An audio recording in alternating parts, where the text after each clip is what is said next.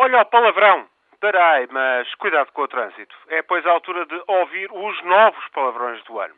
Ouvido nisso, que é uma boa prática das melhores academias, das gênesis dos dicionários que zelam pelas línguas. Coisa séria por esse mundo fora. Ora, no Ovo Palavrão, o dicionário de inglês de Oxford acaba de assinalar as novidades que em breve podem ser consagradas no dicionário. É um exercício muito instrutivo. Por sinal, também se cultiva, por exemplo, no mundo de língua espanhola, porque cá, infelizmente, não há maneira de pegar. No entanto, na lista deste ano, os dicionaristas de Oxford assinalam uma série de palavras que dão que pensar. A primeira a sobressair é unfriend que é, como quem diz, cortar com a amiga, cortar com o amigo. Serve para retirar, abater amigo ou amigo das listas sociais da internet, como o Facebook. Consideram os especialistas de Oxford que é termo que veio para ficar e deve mesmo entrar para o dicionário. Depois, na lista do Palavrão 2009, há mais uma série de vocábulos que talvez possam chegar ao dicionário ou nem isso. Duas palavras chamam a atenção.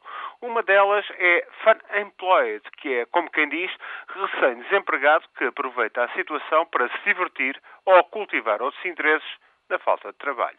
Parece brincadeira de mau gosto, mas o facto é que agora se usa muito na língua inglesa. E outra, Zombie Bank, que é isso mesmo, um banco zombie que só ainda existe por conta de subsídios estatais, ou seja, anda por aí à conta dos contribuintes. O Banco Privado Português é coisa de banco zumbi, para dar um exemplo. E podíamos continuar com a listagem de Oxford, mas consideramos, por exemplo, o que seria este exercício, o palavrão 2009, se fosse levado a sério entre nós. Ficamos pela face oculta. Já tínhamos a face oculta da Lua, onde, por sinal, até há muita água, pois foi isso o que revelou este mês a NASA. Mas depois cá em Portugal, na nossa face oculta, água só lisa para acompanhar o whisky, na almoçarada e o resto é taco, bons carros e prendas equívocas. Pasmados, com a face oculta, é, pois, a maneira ingrata de acabar este ano às voltas com mais um desses imbróglios jurídico-corrupto-políticos que envergonham a nação. A face oculta, essa foi-se sabendo, entretanto, que além de bar de alterna em Aveiro, presumível inspiração para a judiciária crismar a investigação, é esquema de sucata e negociata. Face oculta, coisa corrupta que se ingrou a partir do rio Foga, ponto final, e entrava para o dicionário.